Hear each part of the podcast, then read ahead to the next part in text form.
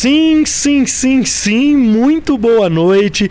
Estamos iniciando mais um Bora Podcast, episódio número 175. Ô Roger, e aí, meu filho? Não escutei o retorno lá de baixo, hein? É o WhatsApp, meu filho. Ah, tá. Então, É, beleza. Tudo certinho?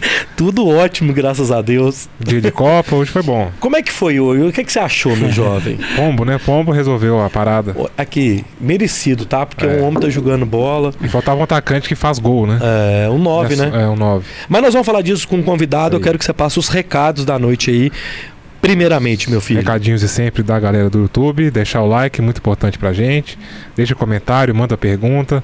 Quem quiser deixar um salve especial pro Rafa Miranda, aquele superchatzão da massa, a partir de dois reais, né? A partir de dois reais você tem direito a mandar um superchat aqui no nosso Superchat chat no do YouTube, beleza? Isso aí. E quem tá. Então, manda o superchat. Também outros recados que a gente tem que passar. O do canal de cortes, que tá bombando agora. Batemos 40 mil. No canal de cortes. É o primeiro link aqui da descrição, certo? Começou isso. Primeiro link na descrição. Começou a bombar os cortes da maçonaria, do Digão, de, do, de, né, que veio aí. Uhum. Então tá rolando lá. Vai lá que vai ter os melhores momentos de hoje também. E nós recebemos ontem um e-mail da plaquinha, A certo? plaquinha vai estar tá aí, hein? Antes do Natal a gente vai ter aí, ó. Presente de Natal, a plaquinha de 100 mil inscritos no nosso canal Muito do importante YouTube. pra nós. É isso, meu Uma filho? segunda placa, né? Do canal de cortes. É, boa. Vamos lá? Bora então?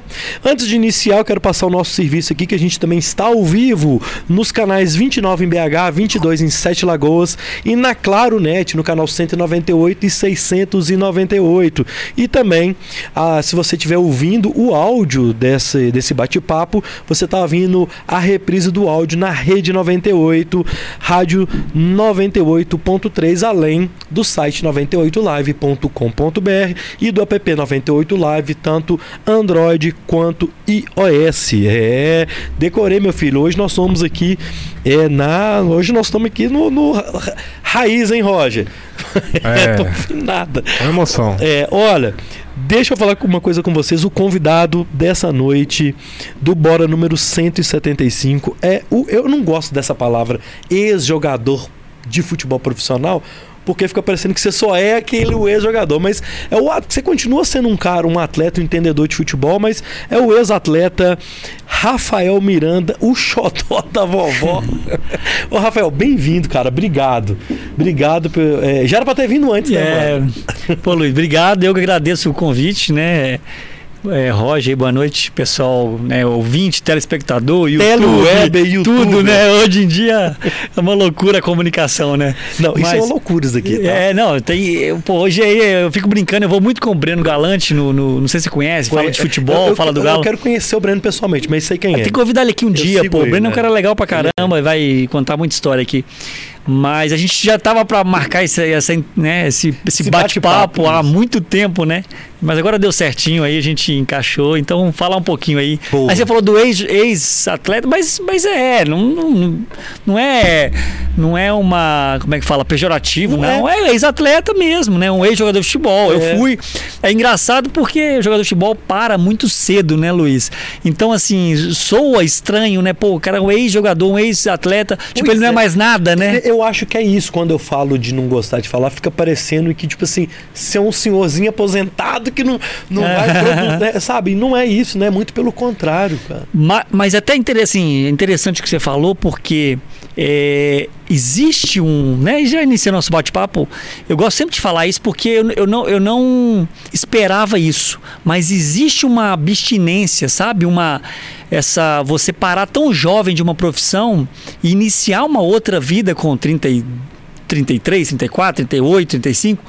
E então, assim, é, não, é, não é muito simples isso, né? Quando tá todo mundo já com 35 anos, você está se afirmando na sua profissão, você já tem uma, uma, carreira, uma, uma carreira acadêmica e você já tem um segmento de jogador de futebol. Não, ele para com 35, é, se ele tiver grana, ótimo, né? Que aí ele pode pelo menos tentar investir a grana.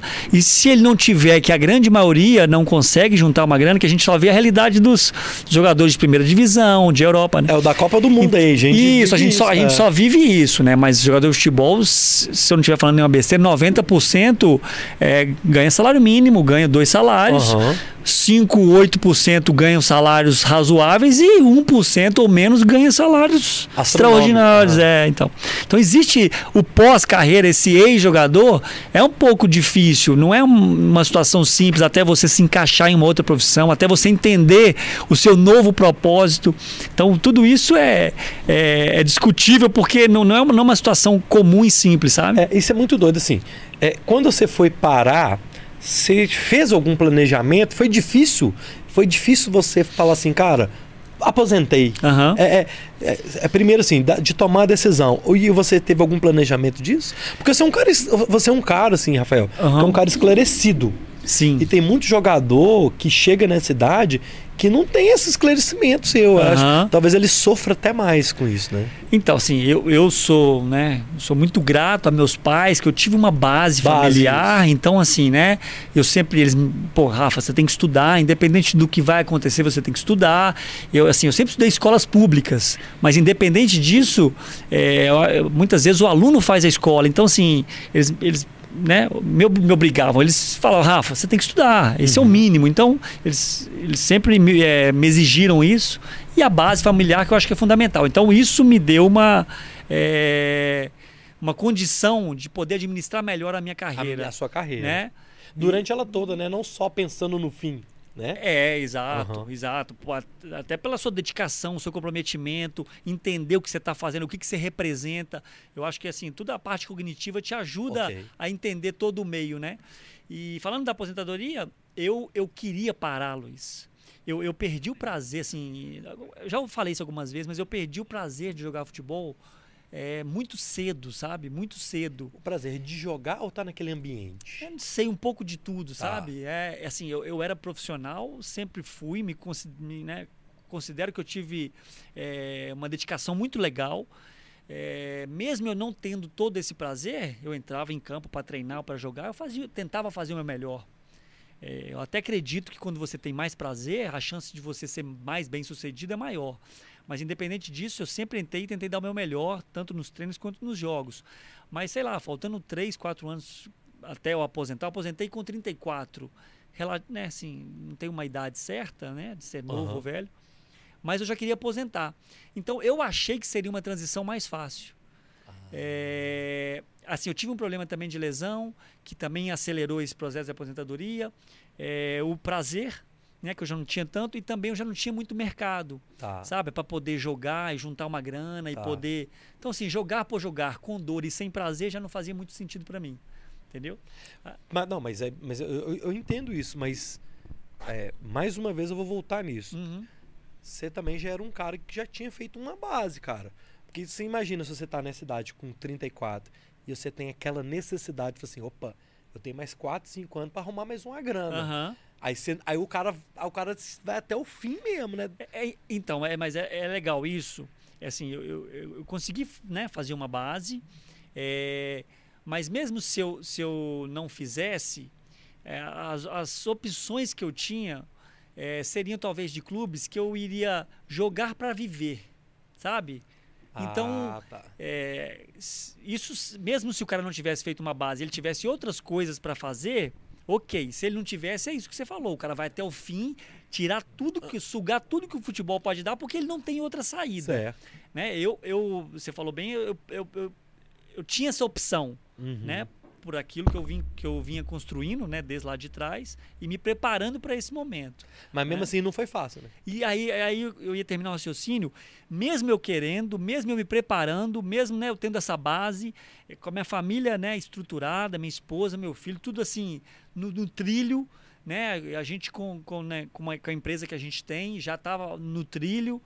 É, mesmo assim, eu passei, sabe, o primeiro ano assim, aquele ano, eu queria tirar um ano meio afastado do futebol mesmo, meio sabático, uhum. mas foi um ano muito muito louco assim mesmo para eu entender o que, que, seria de mim dali para frente, sabe? Até hoje eu acho que eu não me encaixei ainda. Eu já tenho quatro anos que eu parei sabe? Mas você acha que é muito louco no que, em que sentido? É porque assim, cê, você vive, Luiz, você vive, eu vivi futebol dos 8 aos 34. É né? Nós estamos falando tempo, aí né? 26 anos. Sabe? E, oito anos, claro que oito anos eu não tinha a mesma pressão que eu tinha quando profissional, mas eu já, já tinha uma rotina na minha vida Ok. de ir no treino, meu pai me levar, às vezes eu ia de ônibus, minha mãe me levava. E aí começou futsal e campo, estudar, futsal e campo, estudar. 24 horas aquela rotina, Sabe? aquilo ali, né? Então, assim, desde 8 anos eu tenho uma rotina. Aí, de repente, 34, pá! Eu não tenho mais. que- E agora? Entendeu? Assim, é uma coisa que você faz durante 26 anos e de repente fechou, acabou o ciclo. Você não faz mais isso. A cabeça, até você entrar numa engrenagem. é, eu não sei te explicar assim, né, o que, que, o que aconteceu, mas é isso. Eu, eu, eu- demora a entrar na engrenagem você entender, velho. Acabou esse ciclo, você vai partir para um outro ciclo. Mesmo eu me preparando. Então, por isso que você vê muitas vezes jogador que tinha dinheiro e perdeu tudo. É, você vê muito jogador se separando pós-carreira. Eu não tenho esses números. Sim, isso, isso veio na minha cabeça agora. Mas faz muito sentido.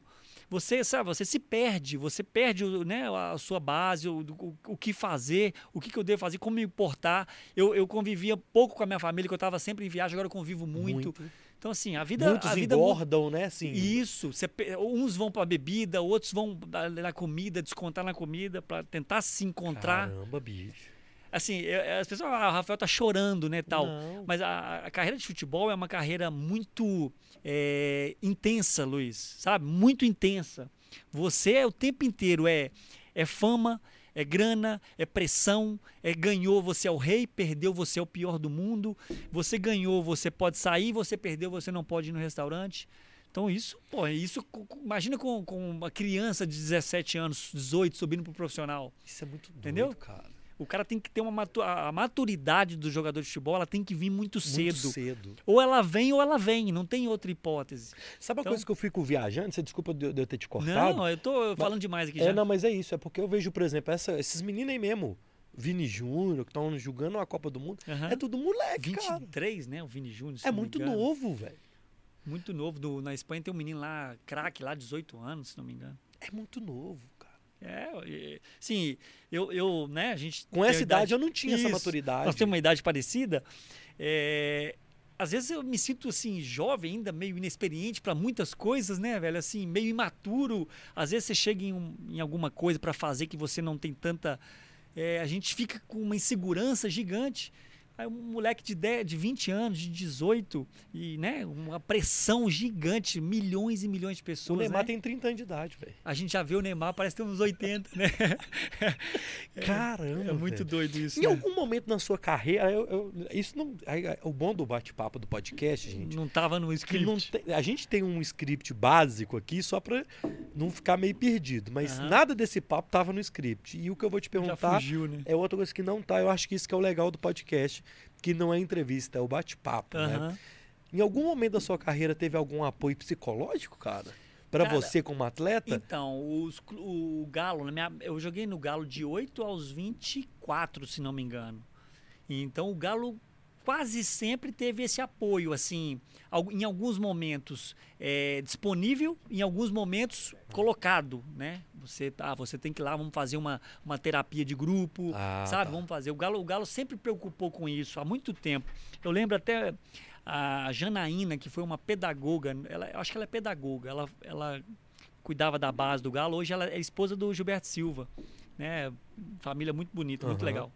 E ela sempre preocupou com isso. Ela, ela, ela foi nossa, nossa. Não sei se ela chamava ela de, se ela era nossa gerente lá, era nossa supervisora, não sei o que, que ela. Assim, a função. Aham. É, o nome da função. Mas ela tomava conta da meninada toda, sabe? Essa parte, psicólogo em cima, cuidar dos meninos, estudar a parte psicológica. Então, assim, a gente sempre teve essa base. No profissional continuou. Só que, por muito tempo, é, existia um preconceito. Né? Eu nem sei como é que tá isso. É, joguei muito tempo em Portugal também, isso lá não, não se falou em nenhum momento isso lá, sabe? Eles, sabe- eles sabe são uma mais coisa- céticos, Sabe talvez. uma coisa muito doida? Porque a gente, na sociedade, fora do mundo do futebol, que diz que o mundo do futebol é um mundo paralelo. Aham, Se você fala que você frequenta um psiquiatra, um psicólogo, já tem um preconceito. aham. Imagina dentro de um clube. É. Pô, por que, que o Rafael tem que toda vez lá na psicóloga? Ele tem algum problema, né? Sim. É, a gente o imagina preconceito, isso. né? Tem, tem, tem. Mas, mas isso Loucura. foi, mas isso foi quebrado no Galo há muitos anos isso. Tá. Eu tô falando, sei lá, de 20, 20 e tantos anos atrás. Que já existia o psicólogo, já existia o terapeuta, já existia as, os- as terapias de grupo. Então isso não, não- não- esse paradigma já foi quebrado há, há muito tempo lá, sabe? No profissional muito raro, muito raro. De não, não lembro assim de, de ter isso, de ter exigência de, de, de frequentar um psicólogo. Na base sim, no profissional não. Caramba, É, bicho. no profissional, eu não me lembro de ter esse acompanhamento de assim. É, também eu não procurei, não vou responsabilizar o clube Não, porque claro. eu tinha Você, acessos, você tinha né? condição eu tinha condi- fazer- exato. Eu, assim, eu nunca procurei, me interessei, poderia ter me ajudado, né, mais ainda. Mas o clube também não lembro de ter sido pautas importantes, sabe? O psicólogo muitas Aham. vezes pontualmente alguns coaches que vem a moda do coach, né? Pontualmente um psicólogo teve, mas era um negócio bem esporádico. Bem, é, é É. pontual, né? Não era um Ah. negócio como hoje tem fisiologista, fisioterapeuta, nutricionista, que é fun- são, são funcionários do clube e nenhum clube mais abre mão disso. Uhum. O psicólogo ainda. Tô falando de quatro anos Pra cá. é, de, Pra pra, lá, lá, quer é. dizer. É. É. E não, não era uma exigência, não fazia parte do dia a dia. É, mas nós estamos falando de quatro anos pra lá, nós não estamos falando de 50 anos atrás, não. É, nós estamos falando muito de ano recente, dois, claro. 2000, pô. É, 2018, que eu parei em 2018. Cara, né? ô, velho, faz, é, faz é- quatro anos agora. é realmente um mundo que tem umas peculiaridades. Tem, é, tem. Muitas. é, é. E você, nessa sua carreira, você pegou uma fase, principalmente inicial, muito difícil. Uhum. É, aquele 2003. você- eu, eu, eu, eu estudei, tá, gente, o convidado. Primeiro jogo profissional 2003, mas você foi efetivamente estar no grupo 2005. 2005, isso. Que foi o ano da, da, da segunda divisão, que o. Atlético caiu, né? Isso. Então você já pegou Segunda uma divisão fase. 2006, né? E Nós essa- caímos no 5. do- do- caiu no 5 e disputou em- no 2006. Isso. Então foi um- já foi um início de carreira conturbada. é, é, é, e você é muito novo vendo aquilo, vivendo aquilo. É, é, é isso, assim, aí vai né, de encontro que a gente falou da, da maturidade, né? Você tem que enfrentar ou enfrentar. Você não enfrentar tem, ou enfrentar. É, você não tem muita opção, você não tem como fugir, né? E o, e o início foi, foi difícil mesmo, né? Esse 2005, assim, com o nosso grupo era um grupo de muitas estrelas, era um plantel caro. Não, s- não, não, não, não comparo com o plantel de agora, que é um plantel muito caro. mas, foi era um plan- plantel que foi feito em investimento, né? investimento time. alto, com nome, com jogadores vindo de Europa, vindo, sabe? O Rodrigo Fábio ele já tinha ido no Real Madrid. Já, já, já estava voltando de lá. Aí, Então, assim, era um bicho. time muito forte. Era o Luiz Mário, era Euler, era Marques, era, pô, Evanilson vindo do Borussia. Era, pô, tinha uma galera, Amaral, Amaral. vindo da, da, sei lá, Fiorentina, sei lá de onde que É, ele veio. é. Tipo, o nosso grupo era um grupo forte, Fábio Baiano vindo do Flamengo. Era um grupo muito caro, sabe? E acabou que não deu certo, né? Deu tudo errado. E falando disso do. Deu errado, mas a pressão ficou. Porque eu, eu lembro, assim, o pouco que eu tenho da memória dessa época é que teve um momento ali que os figurões, alguns vazaram. Foi. Alguns é, vazaram e os meninos que ficaram no Foi, final. foi, foi uma opção da o diretoria, próprio né? Lima na zaga pegou É. um rabo de foguete na Foi. época. É, nos últimos jogos, né, que a gente ainda quase conseguiu salvar, é, se não me engano, tinham sete ou oito da base, Da base. jogando, né? É. Era o tio Lima, eu, o Zé Antônio, o Thiago Feltri. Era o Bruno ainda, o goleiro ou era o Bruno, Diego? não, era o Bruno ainda. Era o Bruno, era o Renato, o Buiú, Buiú. Era. Pô, quem mais? O Marques continuou, né? É, ficou alguns. O Cáceres, lembra do Cáceres, do Paraguai? Paraguai, O Cáceres. Cáceres também ficou. E muitos foram. embora. Rubens Cardoso ficou. Rubens Cardoso. É, era um cara assim, um cara muito legal, Rubens Cardoso. Gosto muito do Rubão. E o Rubens Cardoso era um, um cara dinâmico. Era um cara já mais velho, já mais Ah. rodado também. Mas pelo comprometimento dele, a diretoria, sabe, escolheu alguns dos mais velhos que, que tinham um comprometimento maior e ficou também para aquele final. Ah, você falou, só para ilustrar, se depois esqueço, dessa pressão, dessas coisas. Meu pai é super atleticano, né? Aprendi a torcer pro Galo com ele desde, né, desde cedo. Desde sempre. E, e aí, assim, é, às vezes você não tem muita noção do que está acontecendo, do que, que representa você entrar no Mineirão. A noção do todo ali. ser- por mais que eu, eu era, né, eu era, eu sou atleticano ainda, mas eu digo era como torcedor, depois virei jogador. Eu, como torcedor, acompanhei tudo, assim, acompanhava o Galo a vida inteira. Mas quando você está ali, você, assim, você perde meia noção do que está acontecendo, principalmente quando você é jovem. E aí, quando é 2005, no último jogo contra o Vasco, que a gente acabou caindo, aí aquela confusão, né, velho? Assim, eu muito triste, normal. Normal. Mas assim, minha ficha não tinha caído, sabe? Pra que tá acontecendo, sabe? Meio tudo muito doido. É, mu é muita, é muito intenso, né? Eu volto a falar isso. Aí eu chego em casa, é, meus o quarto do meu pai em cima, assim, eu subo o quarto, meu pai em prantos, em prantos, igual uma criança. Nada consolava meu pai, velho. Bicho chorando, mas não parava, parecendo uma criança, assim. Eu fico imaginando eu como pai hoje no lugar dele, atleticano, meu pai a vida inteira uhum. atleticano, e ver seu filho representando o time do seu coração caindo para uma segunda divisão que nunca tinha acontecido. Então, assim, Nossa. imagina a cabeça dele, né? Aí eu falei, velho, o que, que nós fizemos, né, velho? Assim, eu vi no meu pai daquele jeito, assim, não adiantava falar nada para ele. Sim. Ele não parava de chorar. E eu nunca, assim, não lembro de ter visto meu pai chorando e, assim, por nada. Uhum. E aí eu falei, velho, hoje eu matei, matei o velho. Aí que é muito minha... forte, né? Não, aí que eu comecei a entender, falei, olha, olha o que, que representa, né?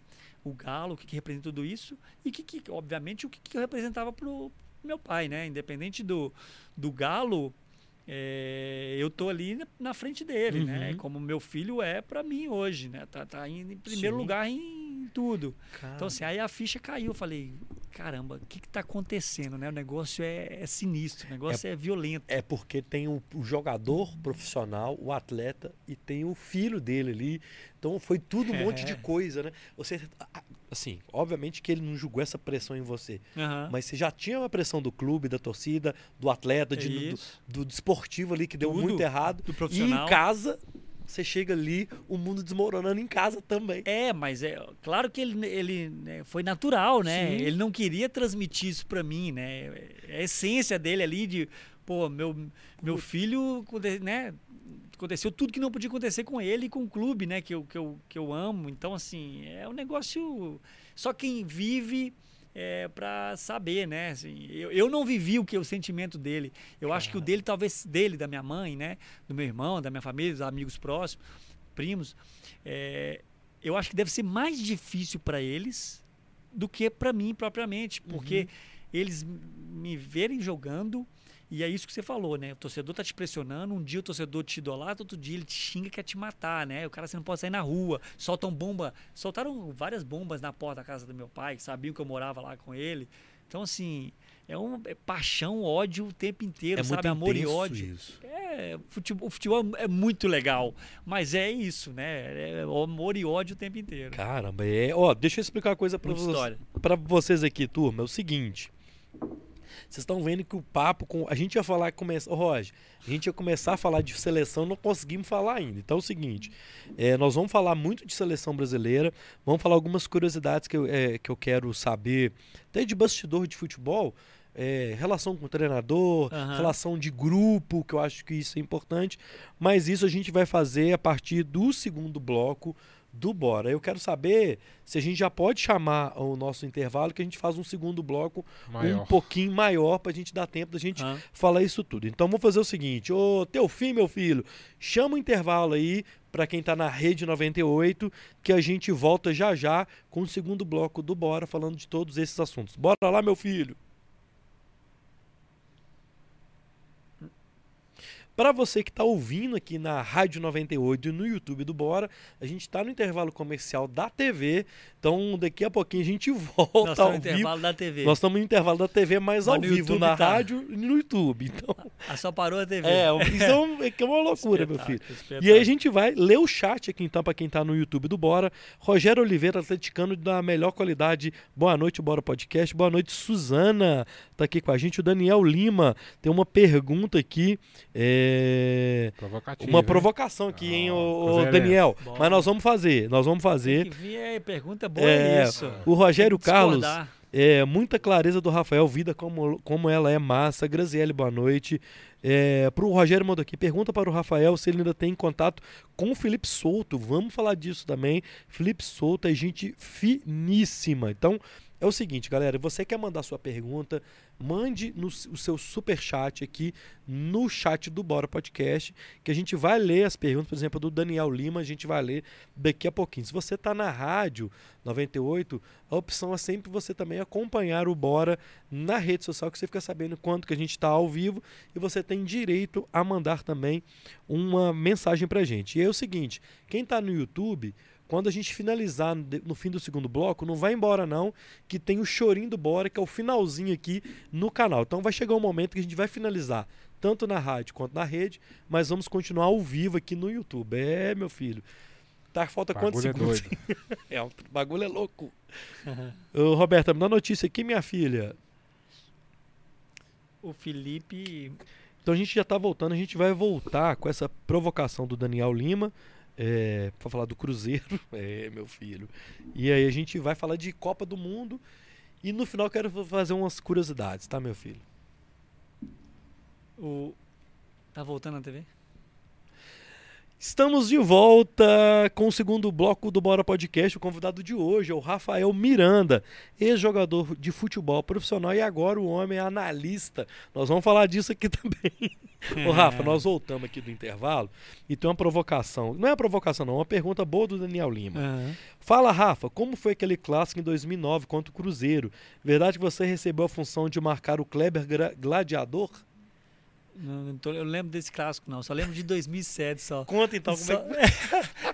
Você fez É gol porque- nesse 2007? Não, não, Não? fiz não. Esse foi aquele do gol de costas, né? O 2007. Você eu, tava no gol de costas? Tava. Eu, eu, eu sempre Não brinco, lembro. né? Porque a gente ganhou de goleada, depois nós tomamos de goleada. Foi, Mas foi. esse marcar o Kleber, não. Não tinha essa função específica de marcá-lo, não. Até porque o Kleber é camisa 9, né? É, você tava no meio. Centroavante. É, obviamente que durante o jogo, algumas vezes nós nos encontramos, né? Mas não tinha essa função. É porque, ah, não sei se esse, Esse foi o ano que o, que o Kleber é, provocou? foi. Eu acho que foi. É, eu acho que sido, foi. É, O é. Kleber gostava de A provocar. gente não é. lembra disso não, meu filho. A gente É, Do gol de costas. Como é que foi aquele dia? Você tava nesse jogo? eu tava nesse jogo em 2007, cara. Aquilo Jogo é, jogo especial, né? Foi maravilhoso, Ah. velho. Cara, é assim, um negócio inacreditável, né? Você- o cara chuta pro gol, goleiro tá de costa, né? O, o- E era um jogo assim, o Cruzeiro, se não me engano, era favorito esse jogo ainda. Uhum. O Cruzeiro tinha classificado em primeiro. Uhum. E aí a gente arranca aquele 4 a 0 e esse gol Vanderlei famoso pra sempre, né? Pra Por causa sempre. desse gol. Ô, velho, eu tenho uma foto do Fábio com as duas bolas segurando assim, dentro do gol. Aquilo é maravilhoso. Aquilo é coisa de futebol mesmo, né, Tá cara? nesse jogo, jogo especial. É um jogo assim mais marcante talvez da minha carreira, porque é um jogo assim, não vai não, não vai acontecer de novo, né? É um jogo diferente, né, velho? Virou música, virou. É. Na época nem tinha meme, né? Mas imagina no dias de hoje o, o Na- chuva na de meme. internet. É. Tem meme hoje que é, virou a música e essa, essa foto do Fábio com as duas bolas é maravilhoso. Não, e o engraçado que eu, é, eu tinha acabado de sair do jogo, porque eu já tinha tomado amarelo e tinha o segundo jogo da final ainda. Aham. Aí o Levi me tirou, né, para não correr o risco de expulsar e depois me perder para outro jogo também. Aí eu, eu tinha acabado de sair, a bola sai, a gente olhando assim, que isso, tá, tá sem goleiro, tá sem goleiro, tá sem goleiro. O Vanderlei pega a bola, mete o gol e a gente assim, vai, vai anular, né? Não é possível, né? Tipo assim, o que tá acontecendo? Não tá valendo o jogo e o juiz, pá, meio, aquela confusão. E valeu. É, valeu, inacreditável. Que louco. Jogo é, único, né? Único, É. único, único. Você falou do Levir, ele foi o melhor treinador que você teve? Ou se não foi o melhor, ele foi um... Como é que é a relação com o Levi? Porque o Levi, aquele time de 2006, Aham. depois que ele veio, que ele conseguiu Foi. ajeitar, né? Então, o Levi foi um dos grandes treinadores que eu tive. É, aprendi muita, muita coisa com o Levi. É um cara muito correto. É um cara. Dos, não vou falar um dos poucos, mas é um cara que ele. A, a forma como ele tratava os jogadores é uma forma que eu sempre gostei. Sempre muito frontal. Ele nunca foi aquele treinador de. De, que a gente fala de dar bala juquinha. O Tite, até foi o Tite que, que, que- Essa expressão é do Tite. O, o Tite teve com a gente aqui É. em 2005, né? Trabalhei com ele também. Do dar bala juquinha é de te elogiar, de falar que você é aquilo e não te põe pra jogar. Ou então te tira porque. Ah, vou te tirar porque você fez isso, fez isso. Aí quem entra faz igual e ele não tira. Então isso, isso para mim é um grande problema na gestão dos E treinadores. o Levir não fazia isso. Não, o Levi sempre muito frontal. Normal, às vezes ele não justificava, ok, o treinador tem todo o direito de não justificar. Ele é o patrão ali, nem né? para te tirar, nem para te colocar. Mas quando ele te tirava, e se precisasse falar, ele é frontal com qualquer um. Se precisasse tirar a estrela do time, o melhor jogador, ele não tinha problema em tirar, porque não fez o que ele pediu. Entendeu assim? Então aquilo ali é, ganha o respeito do, do grupo. Você começa a comprar a ideia do treinador, porque ele, ele, tá, ele tá sendo coerente com aquilo que ele fala. Então ele fala uma coisa e faz aquilo, né? Diferente de muitos outros treinadores de, em qualquer, em qualquer área da, qualquer área, é. da vida, essa incoerência você perde credibilidade, principalmente no seu, no seu chefe, no seu é, no gestor, Do né? gestor. É, então o Levi foi sempre muito coerente e taticamente também era um cara interessante, é, tinha boas ideias, era um cara que, que eu gosto muito, mostrava vídeos após o jogo para mostrar erros e acertos. Eu acho que isso é fundamental você poder, você executou, depois você poder ver, ouvir, né, e para poder corrigir. Então, um cara que eu aprendi muito, gostava da forma como ele trabalhava. Você falou do Tite. É, é, a- a- o Tite é uma que estava aqui para fazer a pergunta, até porque a gente está nesse período da Copa Aham. e a gente tem o corte do Tite, meu filho. Eu vi uma- a sua entrevista no, no, no podcast aqui em BH que você falou assim: o Tite, naquela época, 2005, Aham. já fazia coisas diferentes. Como é que foi essa relação com o Tite, o pouco tempo que ele teve no Atlético na época? E o que seriam essas coisas diferentes que o Tite já fazia lá atrás, há 17 anos atrás? Então, é, até as pessoas falam, pá, tem muito torcedor que nem gostam do, do, gosta do Tite, obviamente, porque não deu resultado o trabalho.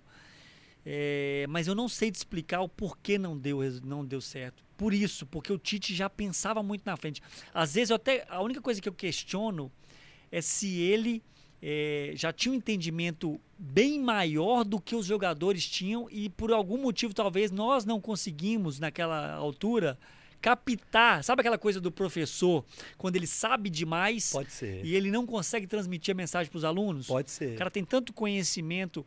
Então, assim, isso é uma hipótese, assim, né? Conjecturando aqui, não. Pode, pode ser, sabe? Então, porque você viu que o cara tinha uma, umas ideias, taticamente ele já tinha uma leitura diferente de muitos, né? Eu, eu, eu tinha pouca experiência de profissional, então eu não tinha muito parâmetro, né, pra, de comparação.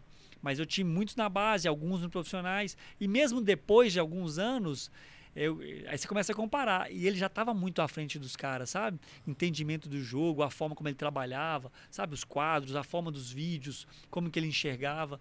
E, mas assim, aí não deu certo. Aí talvez, será que nós não entendemos a mensagem da forma que ele gostaria? Será que os jogadores não estavam tão comprometidos? É, será que não deu liga mesmo? É, tem um monte de coisa. Pode, uma- será que um pouquinho de azar também? Né? Será que a gestão fora, né? Salários atrasados, isso também A influenciou? conjuntura de Então, tudo um isso aí, né? É, talvez um pouquinho de tudo. E na hora que você vê, na hora que você assusta, já não dá pra recuperar, recuperar. mais. Pô, mas mas ele- ele já era diferente, já era, isso. já era um treinador que pensava fora da caixinha dentro do, do parâmetro que eu tinha, sabe? Da- da- Isso, é, isso é interessante, É. cara. O Ni- Kleber, que é auxiliar dele, hoje até deu entrevista após o jogo. É Tá o com ele até mesmo, hoje. tá com- é o homem de, de confiança dele, eles estão juntos aí há nem sei quantos anos. Mais de 20 anos juntos aí. Braço direito dele total. Cara, Caramba. muito legal o Kleber. Com esses treinadores, por isso que vem a ideia sua de você fazer essas análises que você faz, assim, porque de alguma forma, em algum momento da sua vida, isso te brilhou o olho, assim, opa, esse cara me fez entender uma coisa que eu não estava vendo, talvez. É, então. É, só, eu até já tem alguns dias que eu não faço. Depois da política aí eu dei uma, dei uma perdida na cabeça. Eu até os últimos jogos do Galo eu não fiz. Tô precisando voltar a fazer. Aí eu parei, né, do, do futebol, Aham. só voltando um pouquinho, e fiquei um ano meio que sabático. Eu não conseguia ver futebol. Olha como é que são as coisas. Não conseguia ver futebol, nada. Aí depois vai voltando, né? Passei 20 e tantos anos da minha vida fazendo isso. É o que eu consigo fazer, talvez, de melhor. É, Você entende um pouquinho, né? é, entendo um pouquinho, tem um pouquinho de prática. É, é. E aí eu recebi um até do, do Cassinho, cara. Cassinho é tem uma academia Espaço Fitness lá no Buritis, um cara muito legal. Eu recebi um. A gente ia pro jogo junto, ele me mandou um, um, um vídeo. Um cara analisando o Keno no jogo, porque eu tinha criticado o Keno no Mineirão. E, o, e aí ele me mandou aí, tá vendo o Keno que você criticou? E o cara fazendo uma análise do Keno. Falei, velho, aí me- deu um clique. Eu falei, cara, que legal isso aqui. É, pô, eu, eu, eu consigo fazer essa leitura aqui. Aí comecei no Instagram fazendo de brincadeira assim. é, análise pós-jogo, por que o Galo sofreu esse gol, um, um videozinho curto, né? Aqueles Aham. short, né? De um, Um minuto. shortzinho, aham. É. E aí começou a dar um engajamento legal. Aí comecei a fazer, assim, puro hobby, né? Aí o pessoal começou a chamar pra ir na TV, pra falar, comentar jogo, comentar, né? Comentar jogo não, durante a semana, Aham. falar dos jogos da semana. Aí comecei a fazer, mas assim, puro Mas você, hobby. mas você tem. é, você fez por hobby, Aham. fez é, sem o compromisso profissional do Não, negócio. zero, zero. Mas você faz de forma profissional. Você faz uma análise bem feita, assim. Você É, entende o que eu quero te dizer? Entendi, assim, até que a gente conversou fora do ar aqui, mesmo que é um hobby, mesmo que eu não, não isso não monetizo, não, Aham. a gente quer tentar fazer uma coisa legal, Sim. né? Eu, estou fazendo ali, até pode ser também que no futuro isso possa virar, ser um, né, monetizar e ser um, uma forma de ganhar dinheiro, Uhum. né? Não sou hipócrita também, mas independente, qualquer coisa que a gente, que eu quero fazer, que eu que eu procuro fazer, eu tento fazer legal, fazer uma coisa bem feita. Não é, pô, eu tenho Instagram, eu tenho, pô, hoje quase 30 mil seguidores, vou postar uma coisa aleatória do nada, eu quero. Se a gente está sempre influenciando alguém. Aí eu, eu tentava, né, e tento fazer da melhor forma possível, para que as pessoas entendam, para as pessoas consigam enxergar um pouquinho como é que é o futebol. É, eu gostava de pegar alguns lances que a mídia criticava alguém e eu achava injusto Você fez isso, vi. sabe? Alguns vídeos. Pá, criticou esse cara por quê? Aí eu tentava mostrar, não, tá vendo a movimentação dele, que ele tentou cobrir alguém, sabe assim, tentando ser o advogado do diabo aqui, tentando ser. Tentar ser justo É, mesmo, né? é. Ó, ele errou, mas por que, que ele errou? Ele não errou sozinho, o outro errou também. Ou ele estava cobrindo alguém, a culpa caiu nas. Ah, bem lembrado. Essa questão do Kleber, eu fui muito criticado em 2009, porque vários lances que a gente tomou essa goleada do Cruzeiro apareciam chegando e o Kleber fazendo gol. Ó.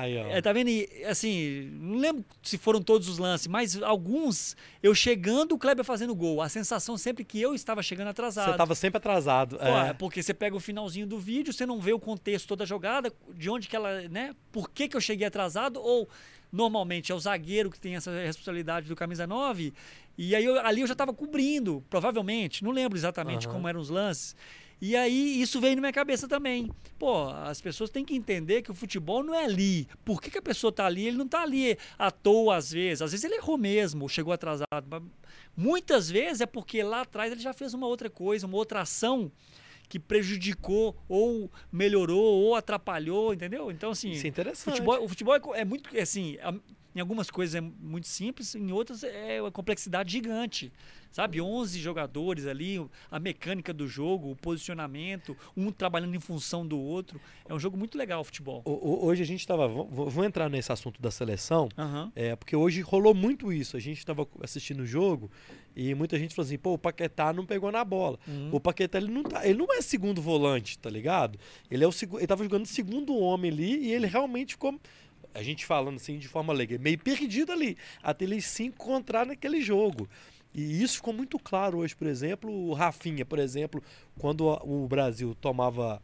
Quando a Sérvia vinha, o Brasil era o quinto homem aqui na O direita. Rafinha, né? É, o Trabalho Rafinha- coletivo dele gigantesco. é, Então, assim, Tático. isso rolou isso. o- A, a tática do jogo hoje, você dava pra ver, o Brasil só defendia sempre com cinco. Uhum. Ficava Paquetá e o Casimiro e o Rafinha vinha pra direita. É, o... Só que a gente tava sentindo falta, Roger, do Vini fazer o mesmo Na do outro lado. fazia menos, né? É, Mas assim, é, isso, isso. isso eu sou leigo, tá? Não, não, mas... é isso, é isso. Claro que uma coisa ou outra tem um porquê. A, a Sérvia jogava com três zagueiros, Uhum. né? Não sei se vocês repararam. 3-4-3 que tava lá, Isso, instalado, mas é né? ma- mais ou menos isso mesmo. É claro que durante o jogo é. é- A dinâmica do jogo é. é. mas aí o ala esquerdo era é o que tinha uma propensão maior.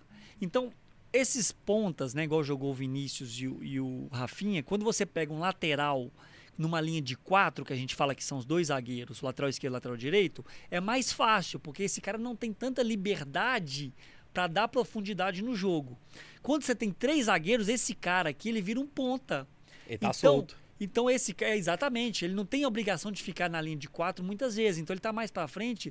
O ele, ele jogava quando a Sérvia estava com a bola como um ponta esquerda. Então o Rafinha acompanhava ele e o Danilo, como eles jogavam ah, muitas vezes com dois atacantes, o Danilo fazia um terceiro zagueiro Isso. junto com o Thiago e o Marquinhos. E o Rafinha fazia praticamente o lateral direito. Então, assim, eu até vi algumas pessoas falando, ah, o Rafinha não foi tão bem. Cara, o desempenho do Rafinha coletivo, tático nesse jogo foi maravilhoso. E ele ainda teve duas chances cara a cara, que aí ele errou tecnicamente, mas se ele faz, o jogo dele para mim ia ser perfeito. Ó, O pulmão dele pra ir pro ataque tava Não, tinindo pra total. frente é. pra trás. É. O cara teve uma bola, não sei se vocês vão lembrar no primeiro tempo, cruzada da, da direita, né, pelo lado do Alexandre. E E ele ele, é, ele dentro da área pra dividir com o cara, né? Dentro da área mesmo, atrás do cobrindo do Danilo, praticamente dentro da pequena área. Então, o comprometimento não só dele, a seleção inteira, o que o Tite conseguiu com essa seleção de comprometimento de todo mundo, de ser é, coletivo o jogo, de, da, da importância de todo mundo, porque ho- hoje, se a gente fosse assim, quem que você acha que foi o destaque? Fora o Richarlison, que fez dois gols Aham. e no primeiro tempo não pegou na bola, Isso. futebol. É, eu, não- eu não consigo pontuar o destaque máximo do Brasil. Vocês, assim, conseguem alguém assim? Eu, é, eu falei aqui embaixo que a gente tá vendo o jogo, eu destaquei o Vini Júnior. Por Aham. que, que eu destaquei o Vini Júnior? Porque o Vinícius, ele, todas as bolas que ele pegou, ele tentou fazer alguma coisa. Uhum. Ele sempre foi Sim. cima. Sempre foi pra É cima. característica dele, Ele né? sempre foi pra cima. Ele não tem aquele negócio de toquinho pro lado, não. Ele É. tenta alguma coisa diferente. E nos dois lances dos dois gols, uma, ele rouba a bola do Neymar e chuta. Ele finaliza. Ele viu a oportunidade, ele, né? finaliza. E no segundo ele dá o passe pro Richarlison. Ele assim, participou, né? ele foi muito participativo. Ah, mas ele foi perfeito? Não, eu acho que ele podia recompor mais. Só que eu acho que ele não tem a questão física do Rafinha, de ir voltar toda hora. Não, Então, acho assim, que ele foi muito importante é. também e decisivo, né? Porque quando o cara é decisivo, é o que eu te falo do, voltando ao Rafinha. Se o Rafinha faz um dos dois gols que ele teve praticamente cara a cara, ele seria decisivo e, além de tudo, muito é, colaborando demais com a parte defensiva. É, então, assim, o- pouco se falou. O Casimiro, para mim, fez uma partida. Ah, sensacional. Mais uma, né? É. Na, na minha função ali, que eu jogava. Cinco, né? Os cinco. Pô, o Casimiro, animal jogando, animal. Marquinhos e Thiago, animal. A, a Sérvia. É, O, o Alexandre foi bem pra caramba. é, na função perfeita, a função, É. o próprio Danilo. Então, assim, cada um cumpriu a sua função. Hoje, os laterais, o Alexandre e o Danilo, é, são laterais diferentes pelas características do Brasil. Ele, a função deles é até intermediária do adversário. Eles não precisam o tempo inteiro fazer ultrapassagens. Uhum. Porque você tem cinco caras atacando. Você tem. Assim, por que, que você vai priorizar um ataque pelo Alexandre e o Danilo se você tem né, cinco caras que são especialistas naquilo? Então, é, o Tite tirou, acho, o melhor de cada um, porque o Alexandre defende muito bem, o Danilo defende muito bem. Então, assim, eles jogam mais no que a gente fala em apoio. Eles estão sempre por trás. E, por exemplo, o Rafinha vai para um 1 para 1. O, o, o Vinícius Júnior vai para um para um, perdeu, eles estão sempre por trás. Ou então, é. não tem um para um, você tem o Alexandre por trás ou você tem o Danilo por trás. Então, é a característica do que, o- Tite conseguiu observar de cada um e jogar né, dessa forma, né? Os laterais ultrapassando menos, jogando mais em apoio. Isso é, foi, foi um jogão, foi um bom jogo. Eu achei que foi ótimo o jogo do Brasil. Equilibrado. O Tite, o Brasil, a vida inteira, assim, que eu acompanhei Brasil, o Brasil eh, não conseguiu muitas vezes ser um time equilibrado. O Brasil, às vezes, quando o Brasil tinha o quarteto, né, que a gente falava mágico lá, o, com- o Losango, o Losango. É. era Kaká, lembra desse Kaká, Fenômeno, eh, Adriano Adriano, E Ronaldinho. e Ronaldinho. Então, você tinha pô, quatro craques, quatro melhores do mundo praticamente. Só o Adriano que não foi, mas porque ele não quis ser, né? Então, mas o time não tinha equilíbrio. Hoje o Brasil criou no primeiro tempo menos, mas criou dezenas de chances. A Sérvia nada, zero. Foi um, um escanteio perigoso que os caras média de altura 1,87, E os caras pregaram. Né? Eu acho que no segundo tempo eles fisicamente mas eles também. entregaram tudo que eles tinham no primeiro, É, né? exato. Os caras entregaram tudo, porque o jogo foi duro. É. muito duro, os caras muito fortes fisicamente. E, e o Tite, o time equilibrado do, do Brasil. O Brasil sofreu praticamente nada defensivamente.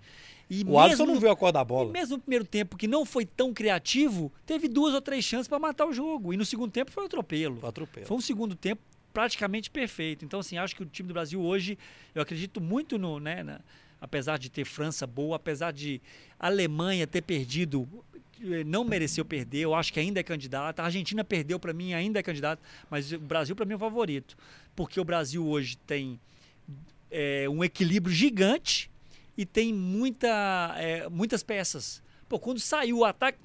sa- saiu o ataque inteiro, pô, entrou os caras, parecia que era a mesma É, coisa. É. Entrou o Anthony, entrou o Gabriel Jesus, entrou o Martinelli o entrou. Martinelli, entrou quem mais? Entrou mais os. Entrou mais o. Fred O Fred entrou no meio. e É. entrou mais um. Ah, eu não lembro, não. Entraram cinco. Mas, Mas, é enfim, isso, é o equilíbrio muita- do elenco, né? é, equilíbrio tático e, ele- e o elenco pra repor. Você Boa. tem peça pra repor. Você consegue. Ô, Roger, vamos pra fazer, é, você para você poder participar daquele comentário que você fez. É, que você achou o time. é, Ah, é. Que mas que eu queria acho? que você colocasse a tela Vou dividida, tem como? Que Então, que eu assim, achei a de gente tava- O que, que eu senti, né? Primeiro jogo, né? Claro que é cedo pra falar que já vai ganhar ou não. Mas eu senti o time mais leve. Mais Um leve no pouco. sentido de não ser um. Dependência do pressão? Neymar. Ah, De Neymar. Ah, O É time isso. conseguiu se virar um pouco sozinho. Claro que ele participou do, do gol, né? O segundo. Que Do ele primeiro. fez o, o do primeiro, é, do, do primeiro. primeiro. é. É, só que não foi aquela coisa, tipo assim, todo mundo procurando o Neymar. Não, o Neymar distribuindo. Toca num, toca no outro. E, consequentemente, os caras estavam todos seguros Também. disso, de entender que todos faziam É. parte daquela engrenagem, é isso? Isso. Você acha que tem isso assim, Concordo. nesse, nesse, nesse, nesse elenco, nesse concordo time? com, com o Roger. Eu acho é, que dividiu responsabilidades. Eu acho que cada um tá na sua função e fazendo bem feito, sabe? Uhum. É, alguns anos para trás a gente tinha, existia essa Neymar dependência assim, né?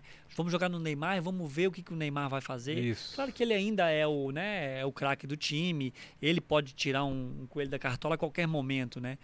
É, mas hoje eu acho que dividiu isso bem, sabe? Você tem o Rafinha que pode fazer uma jogada individual a qualquer momento, você tem o Vini Júnior, você tem o Richarlison que não pegou na bola praticamente no primeiro tempo, mas na hora que ele foi acionado ele meteu duas e que golaço, que ele Golaço. fez.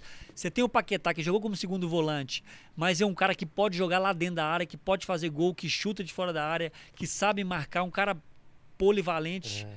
um montão de função. Você tem Marquinhos e Thiago Silva, que são caras que se tiverem. O, Thiago hoje meteu uma bola pro, pro Vini Júnior, que ele. Acho que a bola adiantou, se não me engano, ele não conseguiu pegar É. ela. Que é passe de camisa 10. Eu acho que ele Então- nem esperava aquela bola. É isso, assim, de tão bem metida que foi. Então o Brasil tá. tá as funções estão bem divididas, sabe? Tanto que eu falei isso do lateral. É, se a gente for pegar peça por peça, talvez essa, essa seleção. é, não, não se, é, de, talvez de longe tá entre as. Não tá entre as primeiras de, de, de melhor jogador. Se você pegar ah, Cafu com o Danilo, Entendi. Roberto Carlos com, com o Alexandro, sabe? Umas coisas assim. É, Ronaldo com o Richarlison. É, Rafinha com o Bebeto, com. Uhum. Sabe? O coletivo do Brasil, né? Volto a frisar e concordo com o Roger, o coletivo está muito forte. Então tá dividindo as funções, as, as responsabilidades. O Neymar, é, eu acho que ele não vai ter nenhum problema, tornozelo dele, acho que é contusão normal.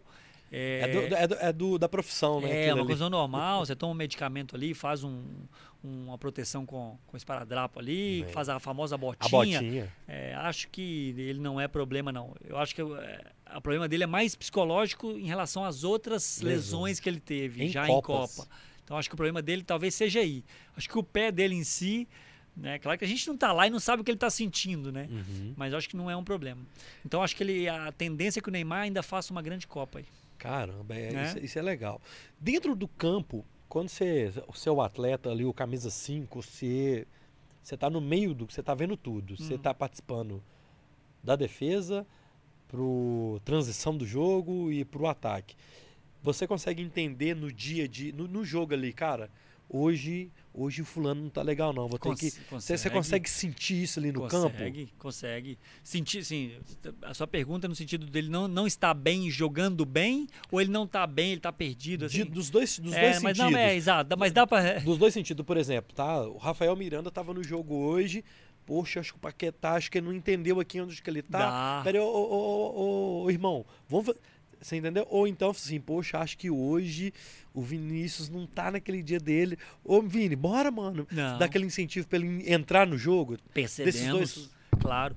É, o perceber que o jogador tá mal, tecnicamente, isso é mais visível, Tá, né? aham. Agora, que o jogador tá mais perdido, isso com a, com a sua, né, com a maturidade dentro do futebol, você vai percebendo isso, né? Porque no início, quando eu comecei, meio que você, você pensa só em você mesmo. Tá. Você não, você não consegue sua- é. enxergar um todo. Você tá preocupado assim, cara, eu tenho que fazer a minha função aqui, fazer bem feita para eu me manter no time, para eu virar um jogador de- profissional de verdade, sabe? Umas coisas assim. E aí depois, com o tempo, você começa a enxergar um todo, né? Normalmente, por isso que você, você vai virando um líder, você vira um capitão do time, justamente por isso. Você consegue perceber o todo, né? E a sua preocupação não passa a ser é, mais egocêntrica, né? Você, consegue- você tenta enxergar tudo, né? Pô, vem cá, o que tá acontecendo? Não, tá, você tá muito adiantado, vem, vou jogar mais perto. Uhum. Vem cá, toca na bola pra você se pegar confiança. Boa. Às vezes você. Não sei se você já percebeu isso. Às vezes um atacante está muito tempo sem pegar na bola, um meia, ou ele pe- pegou na bola duas, três vezes, ele perde a bola, ele vai lá no pé do zagueiro, que eu acho horrível taticamente, mas ele vai lá só para ele tocar na bola, para ele retomar a confiança. Às vezes você toca na bola, dá um passe curto que seja, só para você retomar a confiança. Isso você percebe quando você está um pouco mais velho. Aí você, aí você fala pro né, o jogador mais jovem: vem cá, toma a bola. Só para ele, ele te devolver a bola para ele começar a entrar no jogo, algumas coisas assim. E- Aí e- você começa a enxergar o todo, sabe? Isso é interessante, que isso é o feeling do, do, do game ali, né? Aham. É o feeling do dia a dia e o feeling do mais experiente, né? É, o momento e, e pra, por isso que servem os jogadores mais velhos também. Às vezes você abre mão de um atleta que fisicamente ele está muito melhor, às vezes até tecnicamente ele é melhor, para você ter um jogador um pouco mais experiente que entende melhor o contexto do jogo, os momentos, as fases do jogo, para jogar é, em detrimento um outro que é, tecnicamente é melhor. Porque isso é importante no jogo, saber, olha, calma, vamos esfriar um pouquinho o jogo. Não, essa bola aqui vamos meter na área. Não, essa bola vamos jogar curto. Porque o treinador, principalmente jogo cheio, 80 mil pessoas, você não consegue ouvir nada, Nada, que o treinador né? fala. Às vezes você vê um treinador aí gritando demais, campo cheio, você pode saber que ele tá dando espetáculo. Opa! Que não tem ninguém ouvindo. Quem ouve é o lateral ali, ó. Ah, o lateral é. que tá na beiradinha ali, esse ouve, que ele pega o cara pelo pescoço ali e o cara ouve. Agora o, o resto do meio, do- um pouquinho pra lá, já não ouve o que o treinador tá falando. Então, é, aí você precisa de alguém dentro de campo, né? Pra Pô, isso- poder ser o treinador mesmo dentro de campo, tentar organizar e gerir. E mais, muitas vezes treinadores passavam uma coisa fora de campo, chegava lá dentro, os caras se uniam, gente. Esquece, esquece, esquece o que foi falado. Vamos fazer o nosso. Vamos pra cá. Ixi, muitas vezes. Futebol tem muito disso também. Cara, Quando as ó. coisas não estão dando certo, sabe? E- ma- mas a- a- às vezes até quando as coisas não estão dando certo, ou também quando o cara tá falando uma bobagem mesmo. Pode acontecer, né? Pode. Tipo assim, pô, esse cara não, ele não entendeu a gente aqui. Tem Pode, isso também, né? Tem, tem. Cara, Tem, mas tem isso- treinadores bons, treinadores ruins, tem treinadores que o grupo não compra tanto a ideia. Não é que tá boicotando o treinador, é que o grupo pô, não tá achando que a ideia dele tá boa. Então os caras falam, "Vai, vai, não tá dando certo, vamos tentar trocar. E o treinador, às vezes, é muito sisudo, né? Como é que fala? Muito. ele é muito É, não, não- não troca a ideia. E aí, às vezes, os caras dentro de campo se organizam e falam, velho, vamos aqui e Vamos. vamos assumir essa bronca. É. Cara, tem uma pergunta aqui do Rogério que ele mandou assim, ó. Vou entrar nessa. Essa pergunta já estava aqui para eu fazer, mas já chegou no assunto. Jogador derruba, te- derruba técnico? Se sim, como que combina isso? Eu acho que combinar da galera, seu galera, ó, nós vamos ter que perder 10 jogos, eu acho que não rola isso, rola. Não, eu, eu nunca vi e nem nunca, né? Se eu, se eu nunca vi, eu nunca participei, né? É, de alguém falar, vamos derrubar o treinador. Isso eu nunca presenciei. É, Pior ainda perder um jogo. é porque não- como é que você vai derrubar um treinador? Né, o, que, o que pode acontecer é um diretor chegar para um jogador e falar, e aí, o que você tá achando do o que, que a treinador? turma tá achando? É, aí o cara fala assim, pô, o pessoal não tá comprando muita ideia dele, não, não tá entendendo a forma como ele trabalha. Ok, isso existe. Agora, você entrar em campo, vou boicotar o treinador, é impossível, não tem como você boicotar o treinador. Porque se você boicotar, eu digo boicotar de você fazer corpo mole. Às vezes o treinador tá com uma ideia que eu falei, né? Voltando um pouquinho. Tem uma filosofia, a coisa não tá andando, lá dentro os jogadores se, se resolvem para tentar fazer um pouco diferente. Agora você chegar e falar assim, pô, vamos derrubar o treinador jogando mal, não correndo, isso não existe. É o de todo mundo que tá na reta. Uhum. Então isso eu nunca vi, sabe? Até porque tem a pressão e a pressão da torcida Não, não vem no atleta, né? Não tem como. E é, e é visível, o jogador fizer corpo mole, o cara tá passando por você, você não vai correr. Isso não. É impensável isso, sabe? Não, não Aí, correr claro- não, mas não passar a bola tem. O ciúmezinho dentro do time. Tem, mas não é, não é pra, pra, Pra derrubar. pra derrubar ou pra perder o jogo. Ah, tá. Aí já, aí já é vaidade. Vaidade. Aí já tem o, o comprometimento, que uns têm mais, outros têm menos. Tem uns que preocupam mais que o time vai perder, outros que não preocupam tanto, que são mais desleixados, como em qualquer profissão. Sim. E no futebol não é diferente, você é ser humano que está ali, tem um ser humano que é mais profissional, tem outro que é menos, tem um que treina mais, tem um que treina menos, tem um que dorme mais na hora certa, tem um que não dorme na hora certa. Tem um que estende Então, a balada um pouquinho mais é que o isso, outro. tem um que bebe mais, outro bebe menos, outro que não bebe. Então é isso. E é normal, como qualquer profissão. Agora, derrubar treinador, vamos perder jogo, eu nunca vi. É, é, o, o boleiro tem. Existe esse folclore, né, dos boleiros, né? Do vestiário, de não sei o que. Isso é. Acaba, eu acho que até a própria comunidade futebolística fomenta isso, desse, desse, desses bate-papos. Mas é legal. Da você- resenha. Da resenha, isso é, É. interessante. Mas tem muito, isso tem.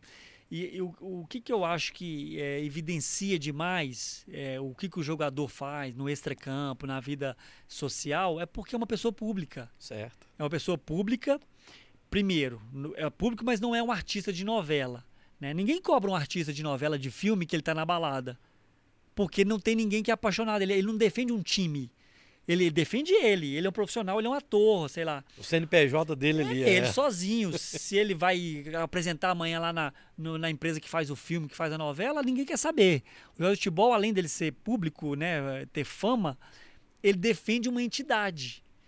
Então ele está sendo co- o- o cobrado o tempo inteiro. Então o que um jogador faz, é, todo mundo fica sabendo. Uhum. Positivo ou negativo, mas o negativo dá mais repercussão, normal, né? A notícia ruim dá mais repercussão, a briga dá mais repercussão, a gente sabe muito bem disso. E aí você começa a associar a, a imagem do jogador àqueles problemas, aquelas atitudes, né? Aquela resenha, aquela balada, aquele mulherengo e assim vai. Então se associa o jogador a esse estereótipo porque ele é um jogador que é fama, eh, ele mexe com a paixão dos torcedores.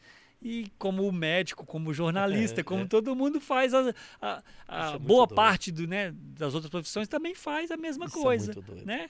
O cara lá faz as coisas erradas, trai a esposa, só que o jogador quando faz, todo mundo fica sabendo e evidencia. Né? É, isso é muito. Tem um, é, esse mundo do glamour do futebol tem isso. E outras profissões tem, mas não é. Isso é muito doido. Mas isso são os ônus da profissão que faz parte. Faz parte. Você tá ali, você sabe que você está sendo julgado muito mais que as outras, você tem que se preparar para isso, né? É um ônus grande, grande, mas que faz parte, porque você também tem outros muitos bônus que eu acho que são maiores do que o ônus. Boa, boa. Ó, galera, deixa eu dar um recado pra vocês aqui, que é o seguinte. Quem está assistindo a gente na Rede 98, nos canais 29 em BH, 227 Lagoas, 198 e 698 da Claro Net, ou se você está ouvindo a gente na Rede 98, na Rádio 98, a gente vai finalizar o papo com o Rafael aqui, agradecendo muito ele. Se você está no nosso canal no YouTube, fica aí no YouTube, que a gente tem um chorinho do Bora, que é o finalzinho. Então, se você está na Rede 98 ou na rádio, corre pro canal do YouTube do Bora Podcast para você ver o finalzinho deste papo, que tem um chorinho do Bora. Nós vamos terminar, não. Tá Beleza? já. E eu quero agradecer pra gente finalizar na rede, e na rádio. Rafa, obrigado, cara. Foi muito bom ter te recebido. Obrigado mesmo. É, manda um salve pra galera da 98 aí que tá ouvindo e assistindo a gente. Pô, prazer estar aqui, resenha comigo mesmo. Ainda tem muita, muita coisa pra gente conversar aqui, mas um abraço pra galera da 98, também sou, sou um ouvinte aí, assíduo aí dos programas. O dia inteiro eu tô na 98. Obrigado, cara. Então é o seguinte, ó, Teofi, obrigado, meu filho. A direção de hoje foi do Teofi, do Roger aqui, produção da Roberta. A gente vai finalizando na Rede 98 e na rádio o Bora número 175, que recebeu hoje o Rafael Miranda. Fiquem com Deus, até a próxima segunda-feira. Fui!